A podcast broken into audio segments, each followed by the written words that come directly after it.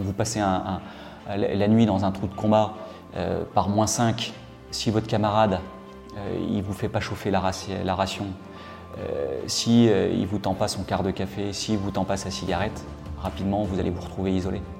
Donc on met les légionnaires dans les conditions de développer entre eux cette cohésion. Et c'est cette cohésion qui euh, va faire qu'ils vont ensemble surmonter euh, la rigueur, l'exigence de la formation initiale. Bienvenue dans Défense Zone, le podcast qui traite des questions de défense et de sécurité à travers des entretiens avec des militaires, des membres des forces de l'ordre, des personnalités politiques ou encore des entrepreneurs. Aujourd'hui, nous avons rendez-vous au 4e régiment étranger de Castelnaudary pour parler de la formation des légionnaires de l'armée française. Avec le chef du bureau instruction et emploi, nous allons longuement parler du véritable parcours du combattant qui attend les engagés volontaires dans la Légion étrangère. N'oubliez pas de vous abonner au podcast sur votre plateforme préférée, iTunes, Spotify, Deezer ou encore YouTube. Et n'oubliez pas de vous rendre sur notre site internet défense-zone.com pour encore plus de contenu sur l'univers de la défense. Nous vous souhaitons une bonne écoute. Donc nous sommes à Castelnaudary avec le lieutenant-colonel Thomas. Euh, est-ce que vous pouvez vous présenter? Alors, bah, donc je suis en poste depuis, euh, depuis un an au, au BIE du, du 4e régiment étranger. Euh, auparavant, j'ai servi au 2e REI comme chef de section et commandant d'unité, au 3e REI comme officier adjoint. Et puis j'ai fait un, passage, on va dire, en, administration centrale, en état-major, au cabinet de la, ministre où j'ai préparé le concours de l'école de guerre, à l'EMAT au bureau finance pendant un an. Et puis ensuite j'ai suivi ma scolarité à l'école de guerre Terre, puis l'école de guerre avant de rejoindre le, 4e RE. Voilà. Je suis marié, père de, de 8 enfants. 8 enfants? Oui, tout à fait. D'accord. euh, BUE, donc c'est le bureau instruction emploi. Emploi. Emploi. Oui. D'accord. Euh, en quoi ça consiste? Alors, dans les régiments des forces, euh, l'équivalent, ce sont les bureaux opération instruction. Euh, ici, au 4e RE, euh, le régiment n'ayant pas vocation à projeter des, entités en tant que telles, des sections ou des compagnies, c'est pas un régiment qui est projetable en soi. donc, la partie opération est remplacée par la partie emploi.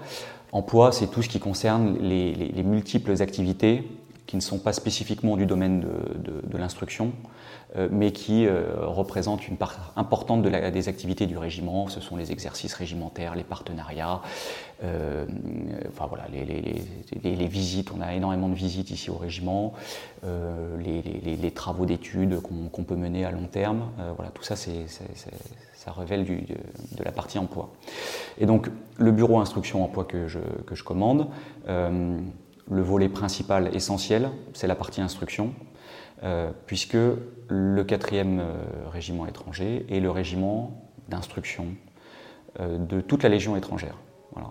Et donc à ce titre, on traite aussi bien de, formation initiale, de formation élémentaire, de formation de spécialistes.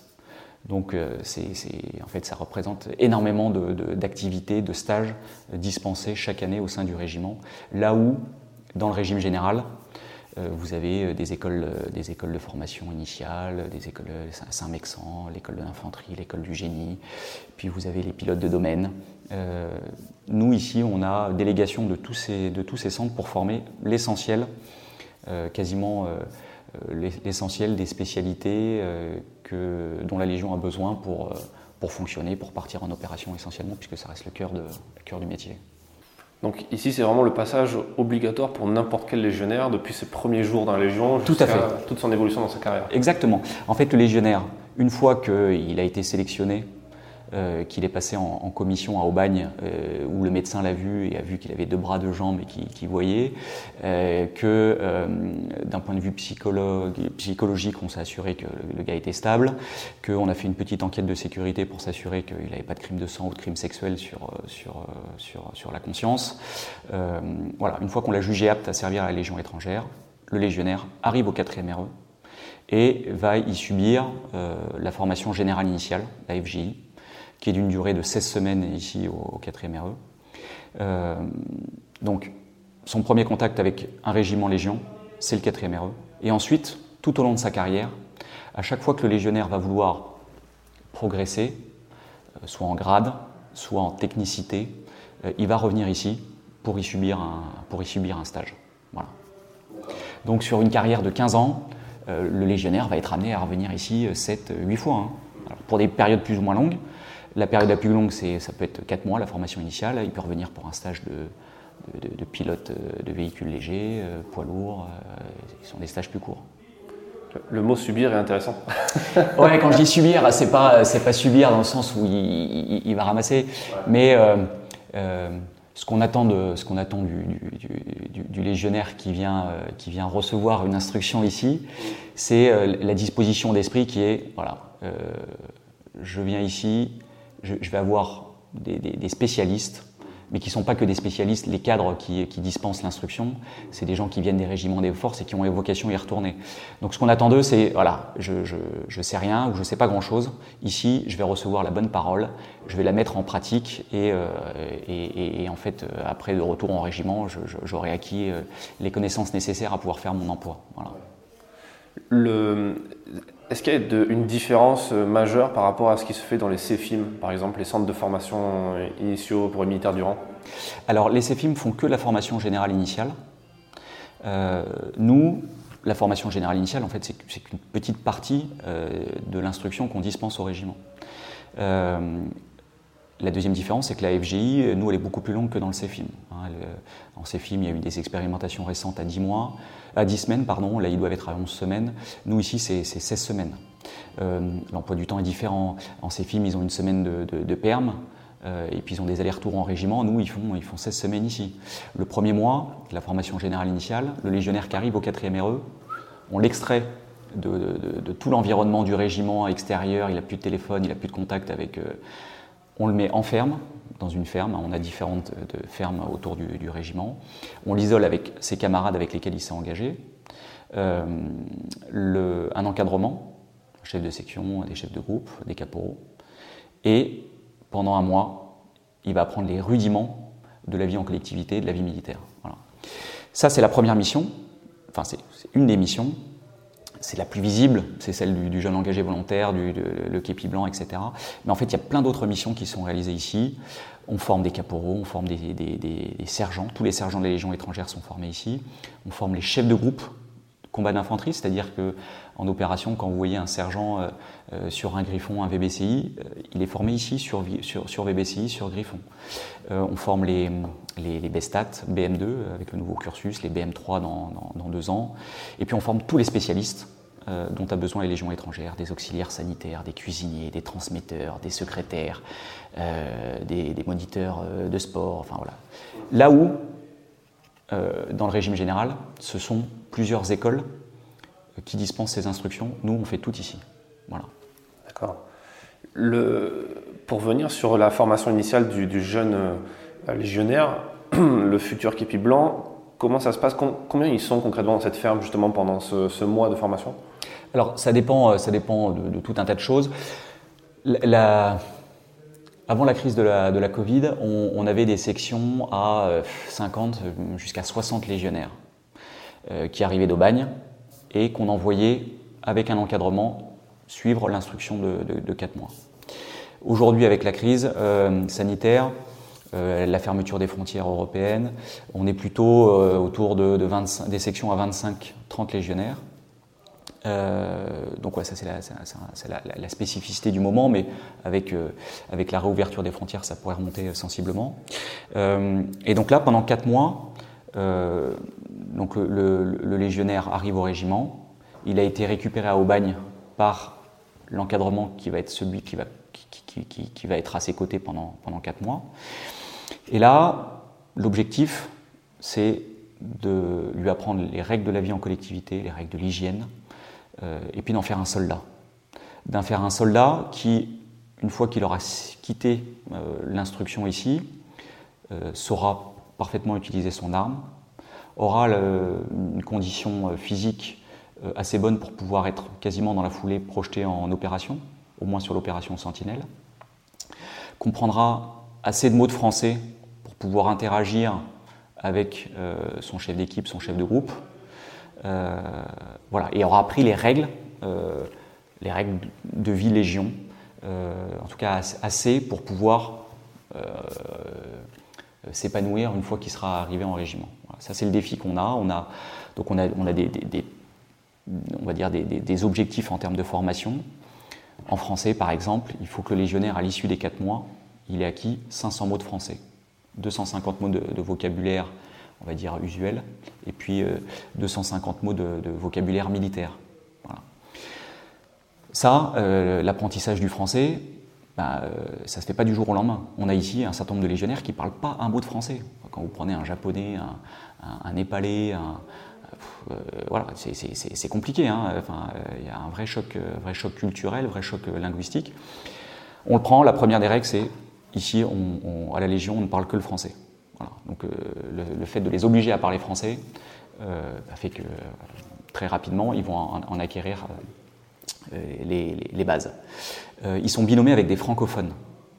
Euh, ça, c'est un principe, un qui existe depuis longtemps à la Légion. L'idée, c'est que en permanence, il ait la possibilité d'avoir à côté de lui un, Français qui soit en mesure de lui expliquer de façon basique ce qui est en train de se passer si jamais l'intéressé ne comprenait pas du tout.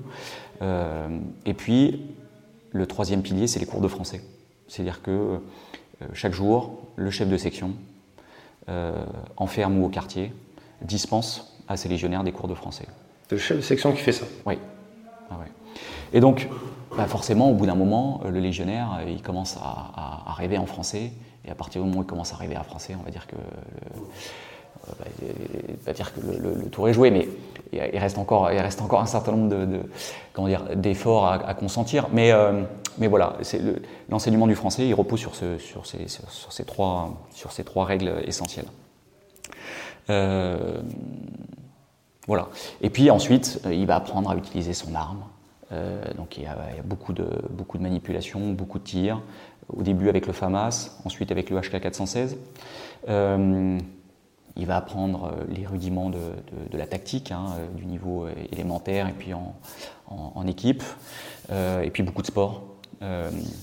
on a des légionnaires qui arrivent, enfin, qui, sont ceux de leur génération, hein, et ils n'ont pas forcément fait beaucoup de sport. enfin, du moins, quand ils avaient des baskets aux pieds, c'était pas forcément pour faire du sport.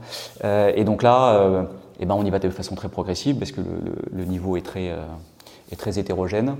Euh, mais euh, l'idée, c'est euh,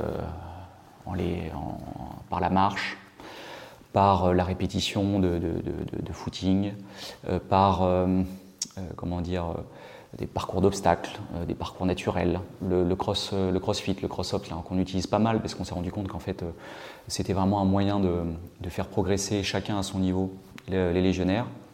Et ben on les amène parce qu'on estime être le niveau seuil pour leur permettre au bout de 4 mois de rejoindre les régiments des forces. Une fois qu'ils rejoignent le régiment des forces, ils doivent faire une FTS aussi, une formation technique spécialisée? Tout à fait.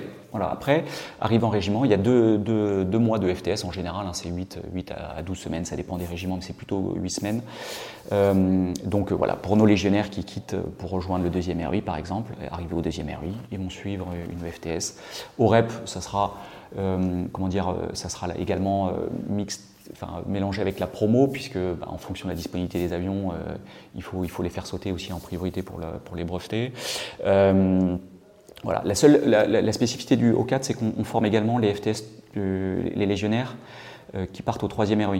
Donc on leur fait faire les 4 mois de formation générale initiale, et ceux qui sont identifiés pour rejoindre le troisième ROI, le troisième ROI n'ayant pas forcément la, ressource, et puis la, comment dire, l'environnement OPS est, tel que ici, on leur dispense euh, leur FTS avant de les envoyer en Guyane. Comme ça, ils arrivent, euh, ils sont, ils sont, comment dire, ils sont complets. Mmh. Quand ils arrivent au troisième ROI, ils peuvent, dans la foulée de leur arrivée à la descente de l'avion, quasiment partir dans la selva pour aller courir après les orpailleurs. sur, vous, avez, vous, avez, mentionné les cours de français. Est-ce qu'il y a des cours aussi de, de citoyenneté, dans le sens où vous dites c'est des gens qui, peuvent débarquer des quatre coins du monde, qui ne connaissent pas les, us et coutumes de, la France. Euh, est-ce que vous les formez à ça aussi, à comment se comporter dans la société française une fois qu'ils auront leur nationalité au bout de cinq ans euh, de, Légion? Euh, alors, ils n'ont pas tous la nationalité française au bout de 5 ans. Hein. À partir de 5 ans, en, gros, ils peuvent, y prétendre, mais ce n'est pas forcément le cas pour tous. Il y en a qui ne le demandent pas forcément. donc, donc ça, ça, peut prendre, plus de temps. Oui, il y, a des cours, de citoyenneté. Il y a, des cours où on leur apprend euh, les, rudiments pour comprendre comment fonctionne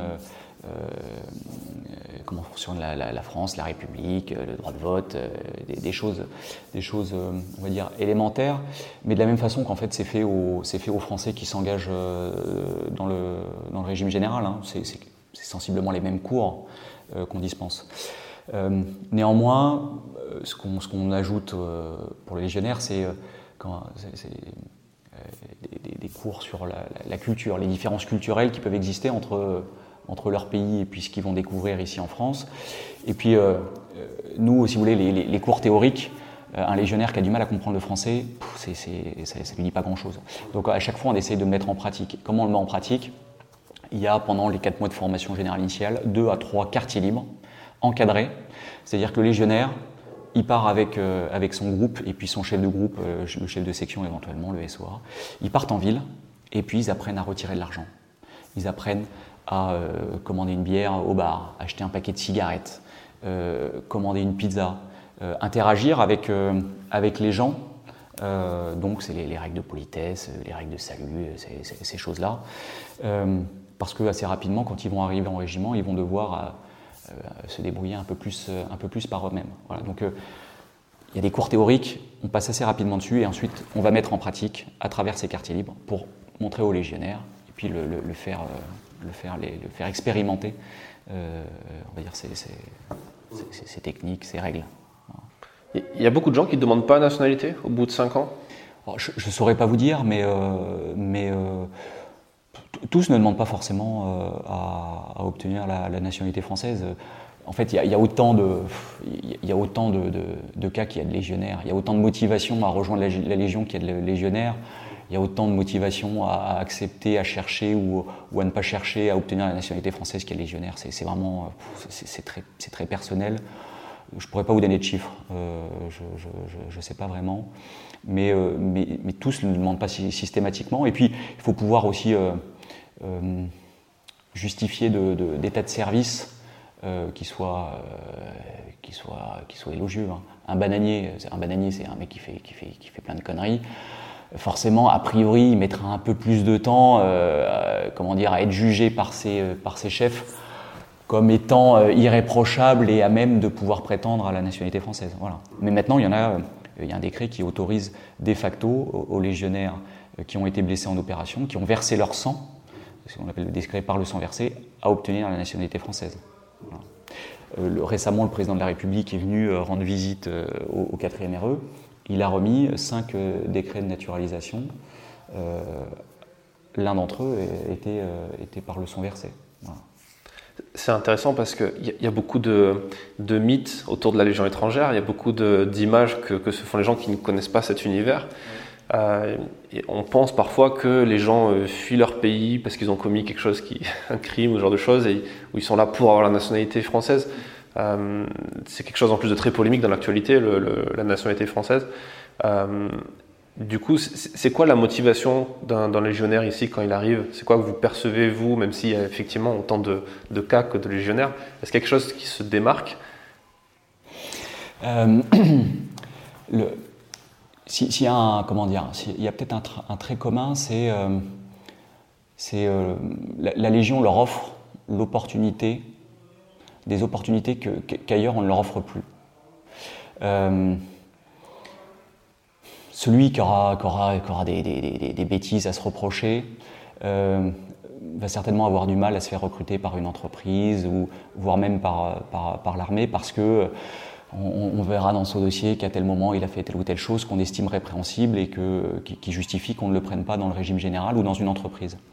La Légion accepte de passer là-dessus euh, à la condition que le légionnaire qui rejoigne accepte les règles qui sont celles de la Légion. Donc quand on dit euh, la Légion, euh, c'est comment dire, c'est un moyen facile d'obtenir la nationalité française, j'ai envie de dire, quand il faut voir les, il faut voir les sacrifices que consentent euh, les, civils qui rejoignent la Légion étrangère. Hein. Euh, ils laissent de côté euh, leur identité, bon, même si c'est très, très court, il n'y a pas de contact au début avec, avec leur famille, leur permis de conduire, leurs papiers, leur compte en banque, toutes ces choses-là, ils les abandonnent. Hein. ils les abandonnent, c'est librement consenti, hein, c'est eux qui font cette démarche. Et quand ils arrivent ici, qu'est-ce qu'ils découvrent? Ils découvrent la promiscuité, ils se retrouvent avec des gens qui comprennent rien à ce que, à même disent, avec des, cultures, de religions, de races complètement différentes. Euh, ils ont des règles assez lourdes, enfin assez, euh, ouais, qui, leur sont imposées. Euh, et ça pendant, pendant quelques années, enfin pendant un premier contrat de 5 ans. Je pense qu'aujourd'hui, il y a des moyens plus simples d'acquérir la nationalité française. Donc, c'est pas acquérir la nationalité française qui les motive. C'est se dire, voilà, je veux repartir de, je veux repartir de zéro, euh, je me connais, euh, j'ai besoin d'un cadre, j'ai besoin de règles, j'ai besoin d'avoir un, j'ai besoin d'avoir autour de moi et au-dessus de moi euh, des gens qui, me maintiennent dans le droit chemin, parce que familialement, scolairement, dans la société dans laquelle j'évoluais, eh bien, ces règles soit n'existaient pas, soit, soit je ne les respectais pas. Mais je sais que pour pouvoir évoluer et pour pouvoir devenir un, quelqu'un de bien ou pour pouvoir me regarder dans la, face, dans, dans, la glace le matin en me rasant, en étant en n'ayant pas envie de, vomir, entre guillemets, eh ben, il faut que je fasse cette démarche euh, de, de, repartir de zéro et d'accepter des règles qui sont, qui sont lourdes, mais, mais qui vont faire de moi quelqu'un de, quelqu'un de, oui, de, respectable. Et je pense que c'est ça, qui, c'est ça essentiellement qu'ils viennent chercher. Alors, vous savez, euh, des profils extrêmement, extrêmement différents. Je vous l'ai dit au début. Hein. Hier, j'ai présidé une remise de képi blanc dans la région de Bordeaux. Je discutais avec un légionnaire. Je lui dis Toi, toi tu viens d'où? C'était un Français. Et je lui dis bah, Toi, euh, qu'est-ce que tu faisais avant? Euh, Je bossais chez Dassault. Je lui dis Mais qu'est-ce que tu foutais chez Dassault? Je travaillais sur les programmes de drones, etc. Je lui dis Mais qu'est-ce que, que tu fous à la Légion?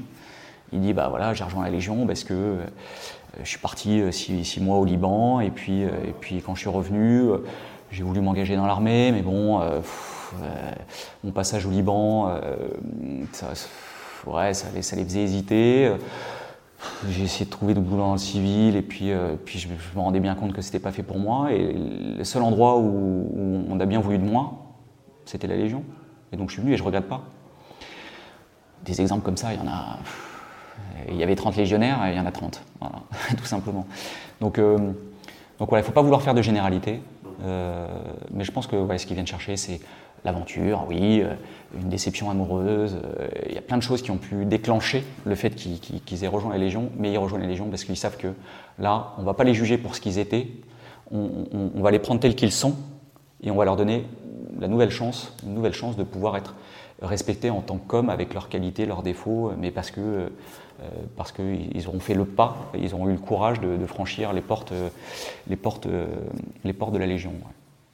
Est-ce que ça c'est quelque chose qui est, euh, qui est bien compris pour tout le monde, tous les sacrifices, toutes les, euh, tous les sacrifices que ça te demande de, rentrer et de rester Parce qu'on parle, quand on parle du CFIM par exemple, on parle beaucoup aussi de, c'est un peu plus polémique, mais des gens qui abandonnent, des cadres qui ne savent plus trop comment faire pour trouver le juste milieu entre être parfois dur pour euh, aller dans le sens de l'instruction et pas trop pour pas que les gens partent, pour fidéliser les gens. Euh, est-ce que c'est une problématique que vous avez aussi ici? Ou est-ce que les gens, quand ils arrivent, ils, ont compris les règles du jeu qu'on leur a donné au bagne et puis ils vont jusqu'au bout à, 100% euh, bah, les, règles, elles sont connues. Et puis, en fait, nous, enfin, les, légionnaires, ils rejoignent librement. Hein. nous, on n'est pas allés les chercher. C'est eux qui sont venus. Donc, euh, c'est quelque chose à prendre en compte. C'est-à-dire qu'il euh, y a une démarche de leur part qui ont fait qu'ils ont choisi de, rejoindre la Légion. Alors après, est-ce qu'ils l'idéalisaient Oui, certains, certainement. Il y, en a, qui arrivent ici, qui, s'attendaient euh, dans le mois après leur arrivée à être projetés en opération et à faire le coup de feu en BSS ou ailleurs. Bon, ces gens-là, on leur dit, OK, avant d'aller faire le coup de feu en BSS, tu vas commencer par, euh, passer le balai, par repasser tête nue, par apprendre à faire parfaitement des choses extrêmement basiques, extrêmement simples. Et puis, euh, quand, tu, sauras faire parfaitement ces choses simples, eh bien, on t'en confiera un petit peu des, un peu plus compliqués, puis, de plus en plus compliqués. Puis ensuite, voilà. Ensuite, quand tu sauras manier ton arme, quand tu sauras, etc., tu, pourras partir en opération. Euh, on, a, des gars qui arrivent qui, arrive euh, après, avoir été ventilé au bagne, qui arrive ici au régiment. qui en descendant du bus disent en fait c'est pas fait pour moi. On dit non mais attends, on t'a pas encore donné un seul ordre, rien du tout. Non non mais en fait ouais en fait je me rends compte que voilà Bah, ces gars-là, qu'est-ce que vous voulez? On ne va pas, on va pas les forcer on, va, pas les forcer malgré eux à en faire des légionnaires. Donc on a dit, bah, écoute, tu es venu librement, tu pars librement. Et moi, c'est le discours que je m'adresse à, eux à chaque fois qu'ils arrivent. C'est le discours que je leur tiens. Vous êtes venus libre, librement ici. Vous repartirez quand vous le souhaitez. Mais souvenez-vous pourquoi les motivations qui vous ont fait rejoindre la Légion. Euh, vous aviez euh, la volonté de, je sais pas moi, d'aller au-delà de vos limites physiques, euh, vos limites morales, vos limites intellectuelles, et toutes ces choses-là, toutes ces raisons qui vous ont poussé, ayez au moins le courage d'aller au bout de la formation initiale et ensuite au bout de votre premier contrat pour vous dire voilà, l'objectif que je me suis fixé en rejoignant la Légion, eh bien, je peux me regarder dans la glace parce que, parce que je les ai atteints à l'issue de ma formation initiale, à l'issue de mon premier contrat. Malgré tout, on a des gars qui, se rendent compte assez rapidement que euh, qui sont pas faits pour ça. Et ces, gens-là, on leur dit bah, ok, rejoins, euh, retourne à la vie civile. Tu, es libre de retourner à la vie civile. Il y en a aussi à qui on dit bon, écoute, toi, t'es pas euh, pas, fait pour la Légion, ou la Légion n'est pas fait pour toi. c'est nous qui te, nous qui te renvoyons à la vie civile. Mais il y a des coups de cafard, il y a des coups de blues. Je vous ai dit, pendant un mois, ils sont en ferme, il n'y a aucun contact avec l'extérieur, pas de téléphone, euh, pas de télévision. Euh, la première fois qu'ils ont à nouveau contact avec leur famille, eh ben, forcément, le coup de fil à la maman, le coup de fil à la copine euh, fait que, ouais, voilà, forcément, les belles motivations, elles ont tendance à, vaciller. Mais l'encadrement, on a des cadres extrêmement expérimentés, donc ils le savent. Et euh, quand, euh, quand ils voient en allant boire un coup avec le légionnaire, en allant discuter le soir avec lui, et ils sentent que bah y a un coup de, un coup de moins bien, et ben ils trouvent les mots pour le remotiver. Voilà. Donc on a, au final assez peu d'abandon en, route. On, a un peu de casse physique, mais ces mecs-là, on essaye quand même de les rattraper euh, en, leur faisant poursuivre l'instruction ici. Mais, mais on, a assez peu d'attrition du fait de l'intéresser. À la différence d'un régiment qui, organiserait des classes dans, l'armée régulière, on va dire, euh, là vous avez des, cadres qui vont faire les classes de tout le monde en fait, et euh, donc ces cadres-là ne vont pas être amenés à être projetés en opération avec les gens qui forment. Non, non. Non, coup, tout à fait. Est-ce que ça change quelque chose par rapport à, à pas la qualité de l'enseignement, mais euh, à l'enseignement en lui-même, sachant que dans, dans, un régiment classique, en gros, les gens vont tester les, les, recrues parce qu'ils savent qu'ils vont devoir compter sur eux au, combat ou au feu. Euh, Est-ce que ça change quelque chose, le fait que ce soit des cadres qui font ça tout le temps? Euh, Est-ce qu'ils sont plus rodés? Est-ce qu'ils ont le temps d'aller plus dans le détail aussi en termes de pédagogie peut-être? Euh, les, les cadres qui forment ici les jeunes légionnaires, c'est des gens qui, viennent des régiments des forces et qui ont vocation à y retourner. Ils sont désignés à un moment ou à un autre pour aller servir au 4e RE. Ah d'accord, donc ils viennent pour une période de, juste le temps des classes? Euh, Non, non, non, ils viennent, ils, viennent pour une affectation de 2, 3, parfois un peu plus longtemps, 4 euh, ans. Et euh, pendant, je ne sais pas, imaginons un, sous-officier qu'on désigne pour aller servir au 4e RE pendant 3 ans. Il va faire un temps, un an et demi, deux ans euh, il, va, il, va, former des jeunes engagés volontaires, les légionnaires qui arrivent pour poursuivre la formation générale initiale. Ensuite, il va changer de mission, il va les former des caporaux des sous-officiers, puis euh, à l'issue de sa troisième année, son temps de présence au 4e RE, il va retourner dans un régiment des forces. Il en vient, il a vocation à y retourner, donc il sait exactement de quoi on a besoin dans les régiments, de quel niveau physique, de quel, de quel euh, euh, rusticité, de quelle rigueur morale euh, les légionnaires, quel est le niveau qu'ils doivent avoir atteint à l'issue de leur formation initiale pour pouvoir être employables d'emblée dans les régiments des forces. Et puis c'est des, légionnaires qui ont vocation à, à, retrouver sous leurs ordres une fois qu'eux-mêmes seront retournés dans les régiments des forces. Donc donc en fait, ça pour le coup, ça, je pense qu'à la, enfin, euh, comme ce qui se fait en, ces films, ça n'a pas, vraiment de différence. Là où ça, là où ça peut-être une petite différence, c'est que euh, nos cadres euh, ont, subi eux-mêmes ce choc culturel, ce choc linguistique, ce sociétal auquel est confronté le, le jeune légionnaire quand il arrive ici. Donc, il se souvient comment il a été. Et donc, il trouve les mots euh, pour, euh, pour, pour, pour, expliquer aux légionnaires que les doutes qu'il peut, peut avoir, ils, vont passer. Euh, il a été confronté à cette, à cette, barrière de la langue, etc. etc. Euh, le cadre, il est également extrêmement disponible. Euh, ils passent un mois en ferme, ils, passent, ils, font quatre mois en formation générale initiale, ils sont en permanence avec eux. il y a des caporaux qui dorment qui, passent 24 heures sur 24 leur temps avec euh, les légionnaires. Donc ils les observent, ils les voient, ils les conseillent, ils les corrigent. Voilà, donc euh, il y a très tôt une relation de, confiance très forte euh, qui, s'installe entre l'encadrement et, les jeunes, et les jeunes engagés volontaires. donc j'aurais tendance à dire que on n'est pas, comment dire, il n'y a pas une rigueur excessive au premier groupement, la, première formation, les premiers quatre mois, forcément le cadre qui, qui, en a jamais fait, euh, eh bien, il aura peut-être tendance à être un peu trop, un peu trop dur ou un peu trop souple ou un peu trop euh, à vouloir faire sa sauce, etc. Bon, euh, très rapidement, il va se rendre compte que pour pouvoir faire une, dispenser une bonne instruction, il faut ni plus ni moins que respecter la directive d'instruction qui a été rédigée, qui a fait ses, qui a fait ses, qui a fait ses preuves suivre le programme extrêmement progressif qui est décrit, passer du temps avec le légionnaire, l'écouter, le conseiller. Pas le materner, non, mais être à, être à son écoute, passer du temps avec lui euh, pour instaurer ce, lien de confiance. Et ensuite, le légionnaire, à partir du moment où il a confiance en son caporal, en son sergent, en son chef de section, il sera prêt à le suivre n'importe où. Et donc, euh, ce, climat de confiance, il est extrêmement important et, il se met en, œuvre parce que, parce que le légionnaire, assez, assez rapidement, il, va découvrir chez le cadre ce qu'il a ce, que, ce comment dire, ce à quoi il aspire, et puis il se rend bien compte que le cadre, lui aussi, a également connu euh, ce qu'il est en train de vivre, donc ça, ça, se, fait, ça se fait honnêtement assez rapidement. Voilà. Et les petites erreurs de jeunesse du cadre euh, qui idéalise la, façon dont il faudrait dispenser l'instruction, on, y fait attention parce que c'est un gène et très rapidement ça rentre dans l'ordre. Donc euh, non, il y, a, Et puis on, essaie de former ces cadres. Euh, on a ici un module pédago. Euh, la, pédagogie, c'est la, force des armées françaises, ça a un peu tendance à se perdre, mais à la Légion, parce qu'il y a la barrière de la langue, la barrière culturelle, tout ce que j'ai évoqué, la façon dont l'instruction est dispensée et la pédagogie qui est utilisée, elle est vraiment très importante. Donc tous les jeunes cadres tous les cadres, même enfin, les jeunes et les moins jeunes, hein, qui sont affectés au 4e RE, on leur dispense ce module pédagogie. Voilà.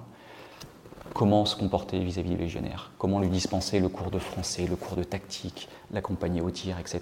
Ça dure pas très longtemps, c'est une semaine, dix jours, mais c'est pour donner euh, quelques clés de comportement euh, euh, au, cadre qui va être amené à dispenser l'instruction initiale ou euh, l'instruction cadre euh, ici au régiment. L'aspect pédagogie, c'est vachement intéressant. Comment vous vous formez en dehors de ces 10 jours? Est-ce qu'il y a une formation continue? Est-ce que vous, même vous à titre personnel, est-ce que vous allez vous, euh, vous renseigner dans des événements liés à ça? Ou est-ce que comment vous faites pour progresser en pédagogie? Comment vous faites pour faire progresser vos hommes en pédagogie? Alors, donc il y, a ces modules pédagogie euh, qu'on dispense euh, chaque année euh, au, cadre qui est, affecté au 4e RE sur une mission d'instruction. Ensuite, on, recycle les cadres qui, qui, sont déjà au régiment, hein, qui ont déjà un an, deux ans d'expérience au régiment. On leur propose un recyclage. Pareil, on s'assure que nos techniques, elles sont bonnes, que voilà. on prend des conseils, on regarde ce qui se fait autour, mais comme je vous le disais, euh, la pédagogie, c'est aussi une vraie force euh, culturelle, hein, culturellement ancrée dans, euh, dans l'armée française. Il y a un TTA qui, qui décrit la façon dont doivent être dispensées les séances d'instruction, etc. etc. là où on fait un travail, c'est sur l'enseignement du français. Voilà. Là, actuellement, en lien avec, avec un, docteur en sciences du langage, on essaye de voir comment on peut améliorer la façon dont on dispense l'enseignement du français, de comment on valorise cet enseignement du français. Ça fait partie d'ailleurs des cours qui sont abordés pendant le module pédagogie. Euh, c'est pas simple de dispenser un cours de français, surtout quand vous-même vous n'êtes pas français hein, d'origine ou pas francophone.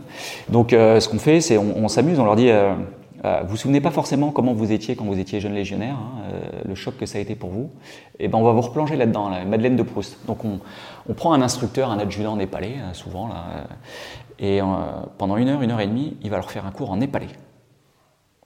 Donc le Brésilien, le Français, quelle que soit la nationalité de l'instructeur, se retrouve face à un Népalais qui va lui parler pendant une heure et demie en népalais.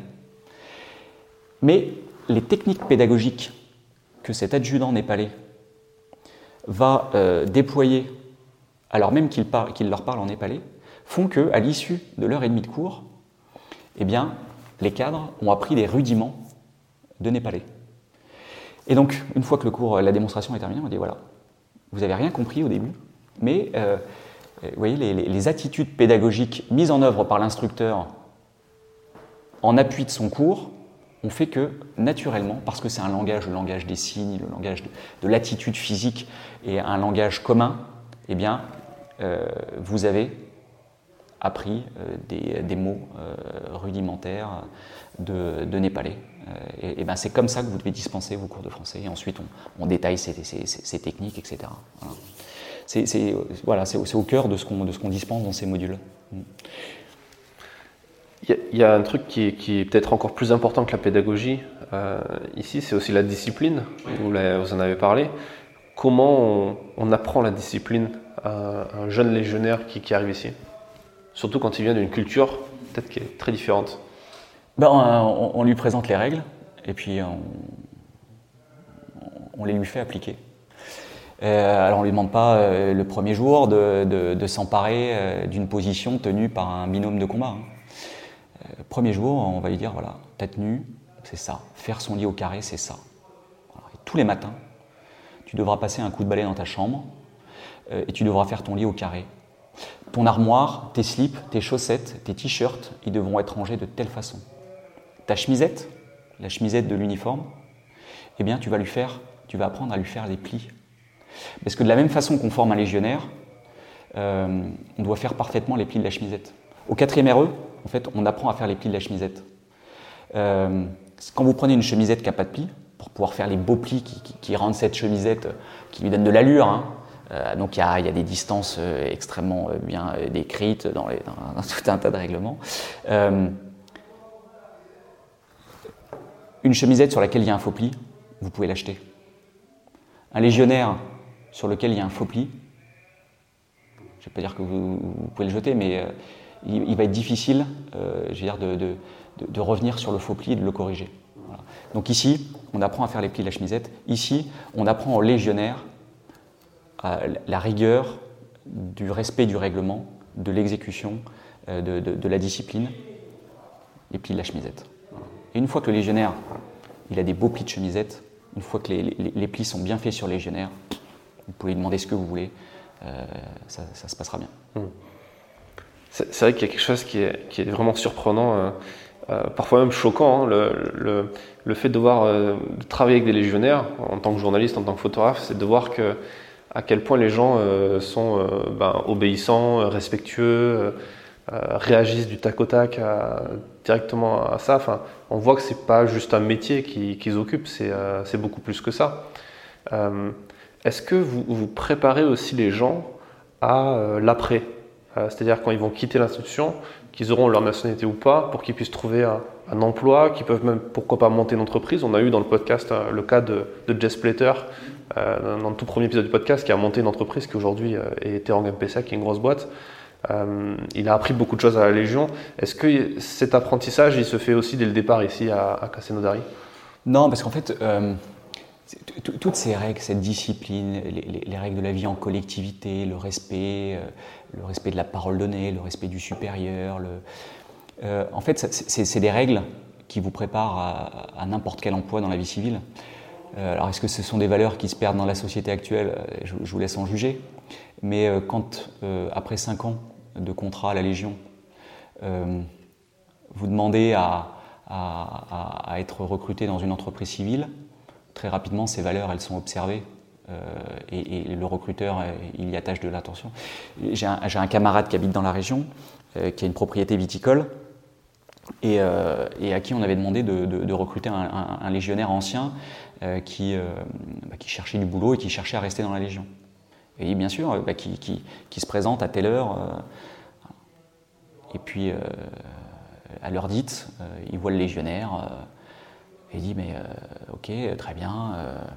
ils échangent, etc. Il lui dit, mais vous venez d'où? Il dit, de, je viens de tel endroit. Mais vous êtes venu comment? Je suis venu à pied. Vous avez fait 25 km à pied ah bah oui, vous m'aviez donné rendez-vous à 7h30 euh, ce matin, euh, j'ai pas de véhicule, j'ai pas de permis de conduire, ou j'ai perdu mon permis de conduire, ou j'ai plus de véhicule, je sais plus quel était le détail. Voilà, je voulais être présent, euh, je voulais être présent à l'heure dite, parce que moi ça fait partie des règles qu'on m'a, m'a apprises à, la Légion. Et donc le gars s'était tapé 4 heures de, marche le matin pour pouvoir se présenter à l'heure dite, rasé, propre sur lui, devant son futur employeur. Honnêtement, quand vous êtes, quand vous êtes employeur, que vous voyez un gars comme ça, vous pouvez que, euh, que lui faire d'emblée euh, confiance. Donc ça, c'est les règles qu'on apprend ici.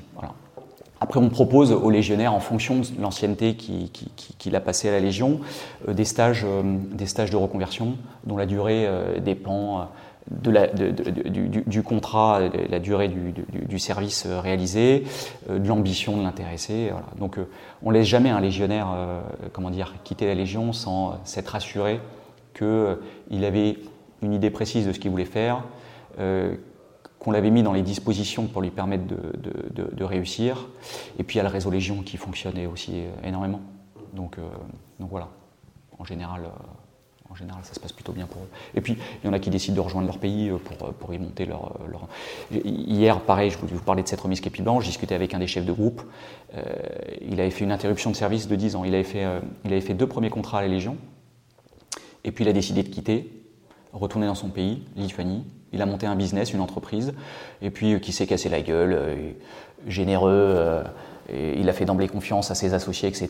Et puis quand, quand la situation économique est devenue un peu plus compliquée, les uns les autres se sont barrés avec une partie de la caisse. Il s'est retrouvé le bec dans l'eau. Et puis les seuls qui lui ont ouvert les portes, c'est la Légion. Donc il est revenu à la Légion il a gardé un super souvenir de cette, euh, de cette expérience. Euh, bon, là en l'occurrence, c'était pas, c'est, un mauvais exemple parce que c'est, une expérience professionnelle qui a loupé. Mais, euh, mais, mais oui, non, on laisse, on laisse jamais partir un légionnaire sans, s'être assuré qu'il il va trouver quelque chose dans le civil. Il y a beaucoup de légionnaires qui ont une vie d'avant aussi et qui ont une vie d'avant, une, une, vie avant dans, dans l'armée, pourquoi pas de leur pays parfois, ça arrive. C'était le cas notamment de, de Jess Splitter, qui était dans l'armée britannique, qui ensuite arrive dans la Légion. Comment on gère en tant qu'instructeur ici euh, quelqu'un qui a déjà un passif militaire, euh, qui a déjà des connaissances qui Est-ce qu'on lui donne plus de, euh, de marge de manœuvre qu'un autre pour pourquoi pas mentorer un petit peu ou pas du tout?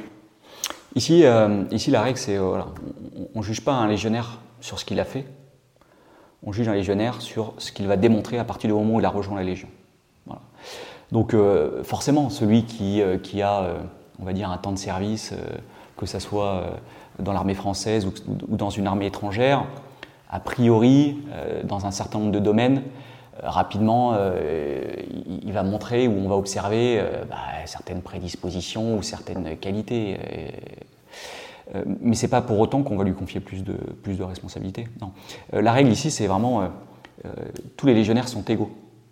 Vous pouvez avoir un, un master, euh, euh, un bac plus 15, euh, être médecin, être ingénieur, être, avoir été, comment dire, caissier de supermarché, ou général dans l'armée lituanienne ou lettonienne ou ce que vous voulez, vous êtes avant tout un légionnaire. Et chaque légionnaire, il est égaux. Il est, il est égaux, enfin, les légionnaires sont égaux en droit. Donc, euh, donc ça, c'est vraiment une règle. C'est une règle. Après, celui qui, qui, possède déjà des compétences, eh bien, on va les exploiter.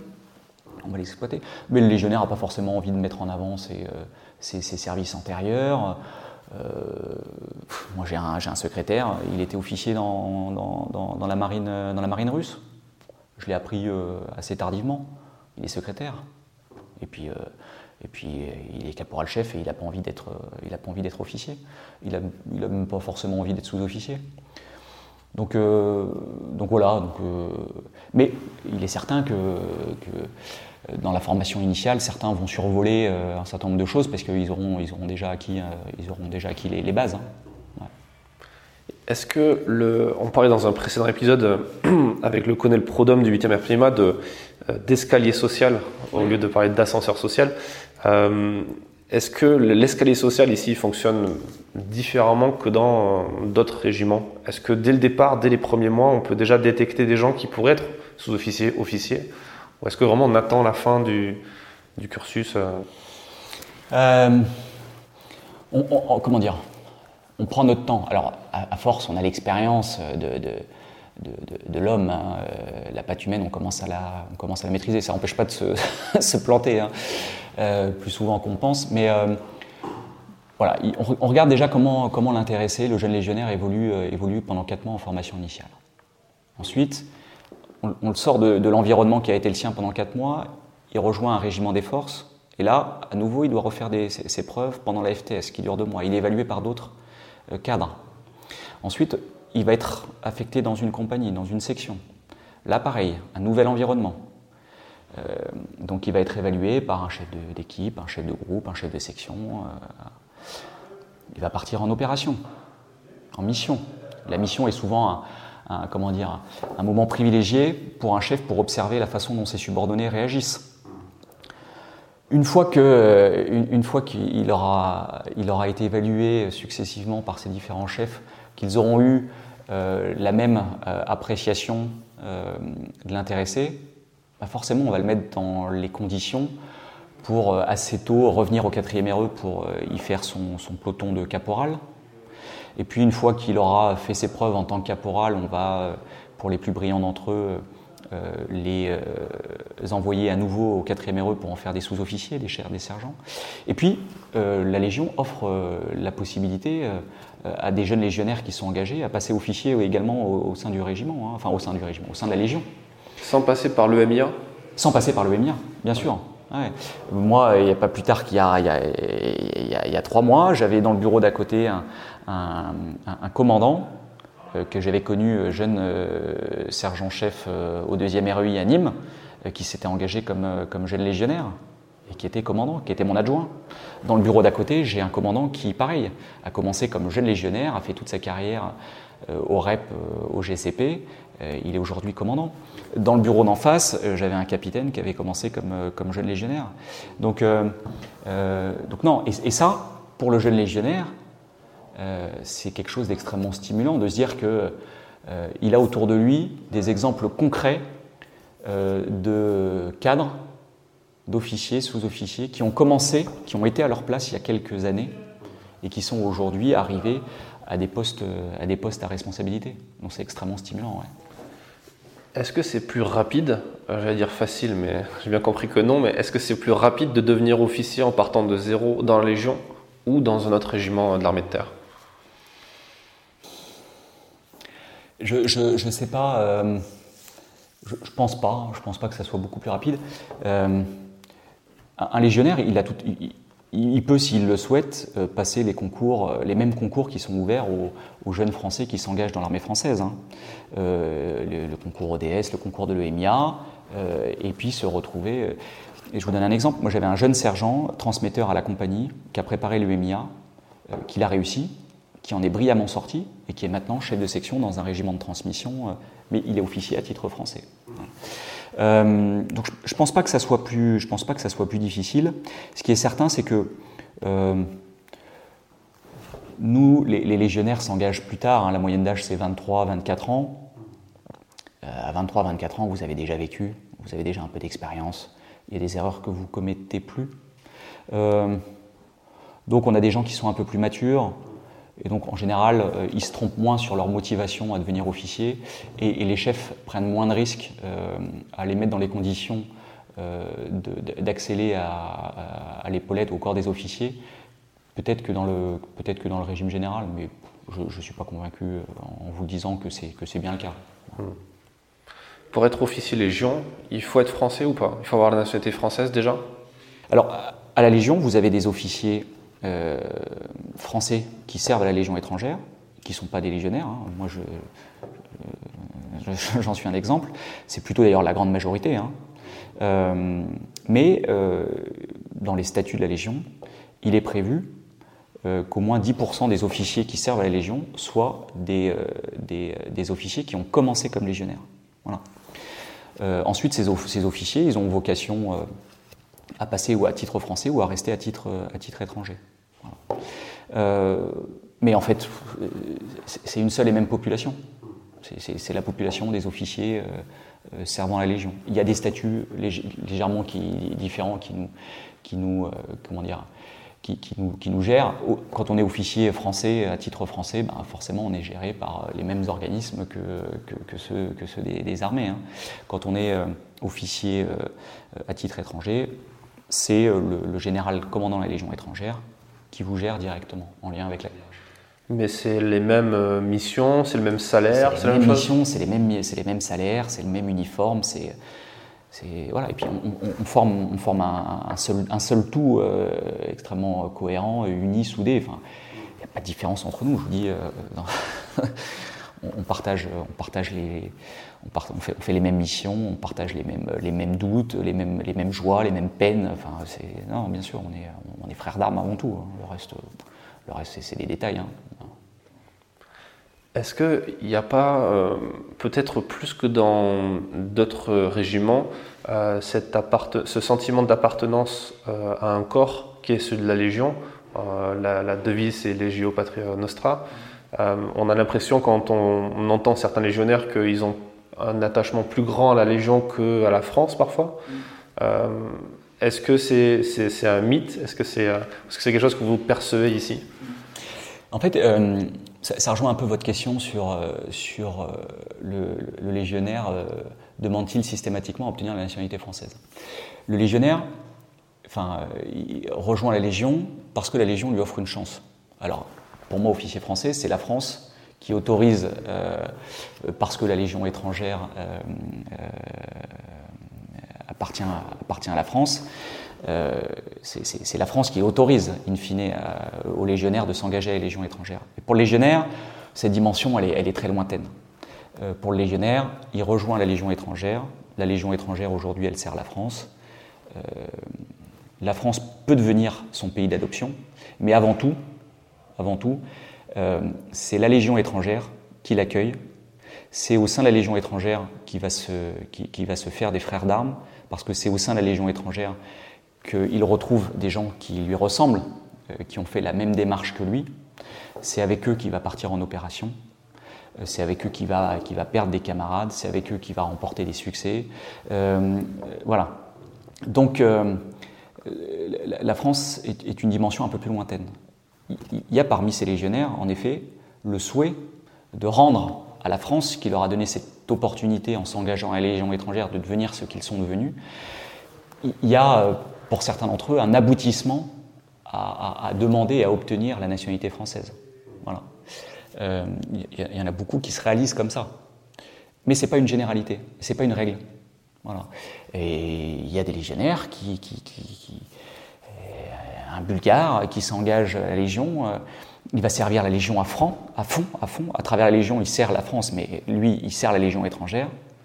Mais il reste bulgare et il n'a aucune aucun souci, aucun souhait euh, particulier de, devenir français. Non, il reste bulgare et puis une fois qu'il aura fait son contrat, son service, son temps à la Légion, il retournera en Bulgarie. Voilà. C'est intéressant. Dans l'histoire, je crois qu'il y a un épisode, euh, je crois que c'était après la Deuxième Guerre mondiale, où, des légionnaires se sont retrouvés euh, face à d'autres légionnaires au moment de l'appel pour la France libre. parce que enfin, le, régiment à ce moment-là, enfin, la, compagnie ou je ne sais plus quel était le niveau d'unité, euh, avait dit ok, on, va devoir se battre contre des soldats français et d'autres légionnaires. C'est euh, ouais. On a, on a, eu des Français qui se sont retrouvés face à d'autres Français. Hein. C'était une période euh, extrêmement, extrêmement, extrêmement douloureuse. oui. à la Légion, il y, a, quelque chose qui est, très important, qui est, qui est la fête de Noël. Et c'est en lien avec ça, parce que d'après ce que j'ai compris, un légionnaire qui quitte tout, quitte sa famille. Donc sa famille maintenant c'est la Légion et Noël c'est une fête de famille et donc tout le monde est obligé de rester ensemble pour Noël. Oui. Euh, Noël, c'est qu'on soit croyant, qu'on soit pas croyant, euh, ça symbolise la fête de la famille. Hein. Euh, qu'on se retrouve autour de la crèche, autour du sapin, c'est la dimension familiale qui est la dimension principale. Et donc, comme le légionnaire, en effet, a quitté, soit il a plus de famille, soit il a quitté sa famille, on se doit parce que la Légion est une grande famille, de fêter cette fête tous ensemble. Et euh, les légionnaires ne comprendraient pas que euh, celui qui est marié, euh, qu'il soit officier, qu'il soit sous-officier, aille passer Noël dans une autre famille que celle de la Légion. Donc c'est une règle qui, est acceptée par tous et puis qui, honnêtement qui n'est pas une règle bien, bien, compliquée à, à, accepter. Parce que oui, certes, euh, quand on a pris l'habitude euh, pendant, euh, avant de rejoindre la Légion, de fêter Noël avec, avec, son épouse et avec ses enfants, la passer avec la Légion peut sembler une, aberration sociétale. En, réalité, mon épouse et mes enfants comprennent très bien que, bah, servant à la Légion, le 24 au soir, je fête Noël avec les légionnaires parce que parce qu'on le leur doit, c'est la fraternité d'armes qui prime. Et puis le lendemain, le 25, et eh ben, c'est avec mon épouse, avec mes enfants, et, euh, ça se passe très bien. Hein. Mais c'est important, si vous voulez, on, peut parler de cohésion, on peut parler euh, d'aller au combat ensemble si, euh, dans des choses extrêmement concrètes, on ne témoigne pas de cet esprit de solidarité, cet esprit de cohésion, de cet esprit de famille qui existe à la Légion. Bah, à mon avis, ça laisse quelques failles. Mais quelque part, c'est une forme d'apprentissage aussi. Pour apprendre la cohésion, c'est un moment important. Bien sûr. Et puis, ça apprend, ça apprend la disponibilité. Et puis, puis, quand vous passez légionnaire avec eux, quand vous, passez des moments extraordinaires, ce brassage culturel, euh, ce brassage. Enfin, vous, vous, oui, vous passez des moments inoubliables, des moments de camaraderie extrêmement fortes. Extrêmement fortes. Ouais, vraiment. J'imagine que ça, ça, doit être très enrichissant aussi culturellement et intellectuellement euh, d'avoir autour de soi autant de cultures différentes, autant de, euh, d'histoires différentes. Euh, dans, le recrutement de la Légion étrangère, c'est un peu une partie de l'histoire française aussi. Euh, à une certaine époque, il y a eu plus d'Europe de l'Est, enfin de, gens d'Europe de l'Est qui venaient, parfois plus de, gens de l'Amérique latine. Comment on, qu'est-ce que vous pensez de ça et comment vous le, vous le vivez? En fait, ça, ça, a toujours été. Ça a toujours été. c'est comment dire? Aux, origines de la Légion, euh, ce, qui avait été, euh, ce qui avait été retenu, c'était l'idée, justement pour, euh, pour dépasser la barrière de la langue, ça avait été de créer des, entités linguistiquement homogènes. Et en fait, on s'est vite rendu compte que c'était ingérable. Et donc, on est passé à, à, une gestion très différente qui était le français et la langue, et la seule langue parlée à la Légion, et euh, ce qui permet de brasser, de mixer euh, l'ensemble des nationalités, des cultures, des origines, des expériences, et ce qui a vraiment donné une force extrêmement particulière. Après, au fur, et à mesure de l'histoire, bah forcément, il y, a des, influences plus ou moins fortes. il y a un moment où on parlait plus allemand à la Légion que français. Aujourd'hui, parce que l'enseignement du français repose sur euh, un pourcentage minimum de francophones, la Légion est extrêmement attentive à s'assurer qu'au moins 15 euh, à 20% des légionnaires qui s'engagent sont des légionnaires d'origine francophone. Parce que voilà, le, succès et la cohérence de la Légion reposent sur, euh, ce principe-là. Et puis, on s'assure en permanence que ne vont pas se regrouper dans un régiment, dans une compagnie, dans une section, des, euh, des, groupes euh, homogènement, de, enfin, composés de façon homogène par une ou deux nationalités. Et donc ça, c'est la responsabilité du commandement de la Légion étrangère, eh bien, d'ouvrir ou de refermer les vannes de certaines nationalités, de les répartir de façon homogène dans les régiments, et dans les régiments, c'est au chef de corps de s'assurer que ben, voilà, on ne va pas avoir 50% de Brésiliens dans telle compagnie et 40% euh, euh, de, de, gens venant des pays de l'Est dans telle autre, euh, dans telle autre compagnie. Voilà. On brasse en permanence. Et ça se passe extrêmement bien. Et puis après, ben, ce, comment dire, oui, enfin, comment dire, l'apport culturel. chez, nous, en fait, on n'y fait même plus attention. C'est au quotidien. C'est oui, c'est dans nos gènes. Euh, c'est ce qui fait aussi, je pense, euh, en grande partie notre, notre force, c'est certain. C'est certain. En opération, euh, c'est prodigieux. C'est clair. parlons un peu de, la partie épreuve sportive et apprentissage de, de la condition physique que doit avoir un légionnaire. Les légionnaires font les mêmes missions que tous les soldats de l'armée de terre. C'est pas, n'y a pas des, unités d'élite, sauf quand les gens sont chez les GCP au deuxième raid par exemple, où, on bascule dans des unités un peu spéciales. Euh, comment ça se passe la, pratique sportive ici? Alors, euh, comme je vous l'ai dit au début, le niveau il est, euh, très hétérogène. donc, en centre de sélection et d'incorporation à Aubagne, on leur fait passer des tests sportifs pour s'assurer que le gars a quand même un, fond de sac minimum pour pouvoir s'engager. On leur fait faire un peu de sport pendant les, les 10-15 jours qui sont à Aubagne. Quand on arrive ici, on leur fait passer des tests initiaux. On regarde combien ils font sur la piste en courant 2400 mètres. Est-ce qu'ils savent nager? Si oui, combien? Le minimum, c'est 100 mètres. On se rend compte que beaucoup, euh, enfin que beaucoup, 5, euh, 10, euh, parfois 15% des jeunes légionnaires qu'on voit arriver d'Aubagne, ils ne savent pas nager. Mais pas, enfin, vous les mettez dans une piscine, ils coulent. Hein.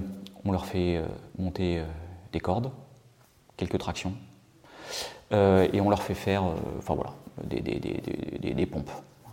Ni plus ni moins que les CCPM, on les évalue euh, là-dessus. Et ensuite, à partir de ces premiers résultats initiaux, on va essayer de les amener tous à un niveau seuil, un niveau seuil en CCPM, cordes, etc., etc., en parcours d'obstacles et tout ça. Le non-nageur, eh ben, on va faire un effort conséquent pour lui permettre au bout de 4 mois eh bien, de savoir nager au moins 100, mètres, idéalement de pouvoir faire les CCPM natation, c'est-à-dire 15 mètres d'apnée et puis euh, les 85 mètres restants euh, à la brasse ou au crawl. Et ainsi de suite. Et en fait, les 4 mois de formation initiale sont consacrés également à ça, à cette préparation euh, physique. Donc on y va de façon très progressive, on s'appuie aussi sur la marche, on s'appuie sur tout ça. Et à la fin, on évalue une nouvelle fois. Alors on l'évalue à mi-formation, on l'évalue à la fin. Ça nous permet à chaque fois de fixer des contrats d'objectifs. Et à la fin, on évalue la condition euh, finale euh, obtenue. Si le légionnaire a obtenu les niveaux seuil, eh bien, on l'estime, on le juge apte à rejoindre les régiments des forces. S'il n'a pas atteint le niveau seuil, il reste ici un peu plus longtemps. On lui fixe un nouveau contrat d'objectif. Si là, il n'atteint pas euh, à nouveau ce contrat d'objectif, là, on peut prendre la décision de, comment dire, de le, renvoyer à la vie civile parce qu'on estime qu'il n'a pas la volonté ou il n'a pas la condition physique pour y arriver. D'accord. Ça arrive de façon assez rare. Mais c'est pas éliminatoire en cours de route, en gros? En cours de route, non, c'est jamais éliminatoire. Mais euh, voilà, on, a un œil très particulier. Enfin, on a un œil, euh, oui, on a un œil particulier sur, sur, là-dessus. Les contrats d'objectifs, le fait de faire des, séances progressives par groupe de niveau, nous permet d'amener tout le monde au niveau seuil et permet également à ceux qui avaient déjà un fond de sac un peu plus important que les autres et eh bien de continuer à progresser. L'idée, c'est que c'est pas d'arriver à, un niveau moyen, c'est euh, d'amener tout le monde au niveau seuil et de permettre à ceux qui sont déjà bons de pouvoir continuer à progresser. Parce que ensuite, ces gens-là, quand ils vont rejoindre les régiments des forces, vous parliez du, gars qui est fan s'il arrive au rep euh, avec, euh, en faisant déjà péter les chronos au, PO, en, nageant bien, etc., bah forcément, en arrivant là-bas, il, va être marqué plus rapidement que si euh, s'il avait une, condition physique moyenne. Voilà. Donc, euh, donc il faut qu'on leur, donne la possibilité de comment dire de s'exprimer complètement. D'accord. Euh, pour terminer cet entretien, quel est, le conseil que vous donneriez à, un jeune légionnaire qui, va s'engager, qui, a fait un peu cette démarche de, vouloir s'engager, qui va arriver ici? Qu'est-ce que vous lui diriez? Euh, je, leur enfin, je lui dirais la, même chose que ce que je dis aux jeunes que je, que je vois à chaque fois qu'ils arrivent ici. Hein. Euh, vous êtes venus ici librement, on n'est pas venu vous chercher. Donc vous repartez quand vous voulez. Ça, c'est la première des règles. Si vous êtes venu ici, c'est parce que euh, vous êtes venu ici pour dépasser vos limites que ce soit des limites physiques, des, limites morales, voire même des limites intellectuelles. Donc donnez-vous à fond pour, euh, justement euh, dépasser, euh, dépasser ces limites, les découvrir et puis ensuite chercher à les dépasser. je leur dirais que à partir du moment où vous avez rejoint la Légion, euh, que vous êtes en formation initiale, regardez. Regardez ce qui se passe. Écoutez. Répétez les gestes qu'on vous demande de répéter. Et puis tout se passera bien. Honnêtement, c'est pas plus, enfin, c'est pas plus compliqué que ça. Non, c'est pas plus compliqué que ça. Et puis au fur et à mesure que il n'y a aucune raison qui pousse un légionnaire qui s'engage à apprécier euh, le légionnaire qui s'est engagé euh, au même moment que lui. Euh, quand vous êtes serbe, quand vous avez un légionnaire à côté de vous qui est croate, a priori, il n'y a rien qui vous pousse à l'apprécier, hein, ce légionnaire. Vous ne connaissez pas, vous ne parlez pas la même langue, voire même vous avez des, histoires, des cultures antagonistes. Il n'y a rien qui pousse un légionnaire à aimer un autre légionnaire. Mais quand vous le coupez de son environnement, environnement familial, sociétal, culturel, linguistique, que vous plongez en ferme, que vous l'amenez à vivre des moments euh, qui sont exigeants, qui sont rigoureux, avec une discipline euh, dure, qu'est-ce qui se passe?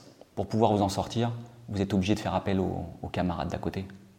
Quand vous passez la nuit dans un trou de combat euh, par moins 5, si votre camarade il vous fait pas chauffer la, ration, si il vous tend pas son quart de café, si vous tend pas sa cigarette, rapidement vous allez vous retrouver isolé. Donc on met les légionnaires dans les conditions de développer entre eux cette cohésion, et c'est cette cohésion qui euh, va faire qu'ils vont ensemble surmonter euh, la rigueur, l'exigence de la formation initiale. Et c'est ça que je dirais aux jeunes. Je dis, voilà, laisse-toi aller, fais confiance à tes cadres,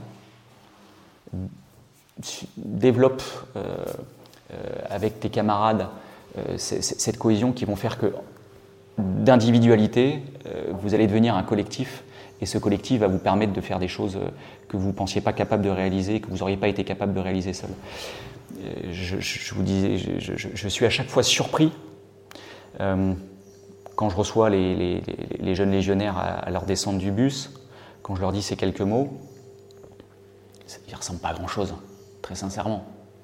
Quand je les revois un mois après, qu'ils ont fait leur, mois de ferme, leur premier mois de formation, qu'ils ont marché 60 km. Euh, euh, lors, de la cérémonie de remise des képis blancs, lorsqu'ils revêtent leur képi blanc de façon homogène, qui récitent le code d'honneur du légionnaire, que euh, l'un d'entre eux sort des rangs et devant le chef de corps ou devant son représentant crie Nous jurons de servir avec honneur et fidélité honnêtement, il se dégage d'eux quelque chose de, complètement différent de ce qu'il dégageait un mois auparavant. Donc il y, a, un vrai miracle qui se crée euh, après ce mois de formation, ce mois de ferme, ce mois d'exigence et de rigueur, hein, qui, se poursuit, hein, ça ne se termine pas, ça s'arrête pas là. Mais ouais, il, s'est passé quelque chose en un mois euh, qui, fait que d'engagés volontaires, ils deviennent des légionnaires. Et, je dirais à celui qui s'engage, va au bout, parce que tu, vas vivre des moments euh, extrêmement forts et le fait de faire confiance, qui est un super conseil. L'armée est un peu l'école de ça, quoi, hein, d'apprendre à faire confiance à ses supérieurs, aux gens qui sont aussi en dessous. C'est vrai que c'est intéressant. Et, et, alors, c'est pas qu'on le mesure pas, mais, euh, mais encore une fois, ça fait partie de notre ADN. Mais euh, on a reçu des, des Saint-Syriens qui faisaient leur stage en corps de troupe, euh, trois mois. et donc ils sont passés, et donc il y en a qui étaient au REP, au deuxième REI, au premier REG, un peu partout. Et ils sont, euh, ils sont, ils sont venus ici euh, et on, en a profité pour débriefer euh, leur, leur, stage en corps de troupe. Et je leur posais la question de savoir voilà, quels, quels, avaient été les moments marquants et quels étaient les, à, leurs yeux ce qui, ce qui, ce qui, ce qui, faisait les, les, spécificités de la Légion. Ils ne connaissent pas forcément ce qui se passe dans le régime général, hein, donc c'est pas. Mais ils m'ont tous dit ce qui nous a marqué, c'est le fait. Alors, ils étaient, euh, ils étaient souvent chefs de groupe euh, en, compagnie d'engagés volontaires. Donc là, on fait la, formation générale initiale. Disent ce qui nous a marqué, c'est qu'en peu de temps, euh, le cadre a su créer les conditions de la confiance. Et le légionnaire, parce qu'il est, il est sorti de son environnement, il, est comme un, poisson sorti de, sorti de son bocal. comment très rapidement le légionnaire va, va, va avoir une confiance total dans son cadre. Et on dit ça, c'est quelque chose qui nous a marqué extrêmement, euh, de façon extrêmement forte. En quelques semaines, en quelques mois, le légionnaire, il est prêt à suivre son cadre n'importe où. Et ça, c'est en effet, c'est quelque chose de très fort. Très fort qui se passe. Merci pour cet Je vous en prie. échange. Merci à vous. Merci d'avoir écouté cet épisode jusqu'à la fin. S'il vous a plu, n'hésitez pas à le partager autour de vous et abonnez-vous au podcast pour ne pas rater les prochains. Défense Zone, c'est aussi un magazine en ligne et en papier disponible sur le site internet défense-zone.com. Rendez-vous en description pour plus d'informations et à très vite dans un prochain épisode.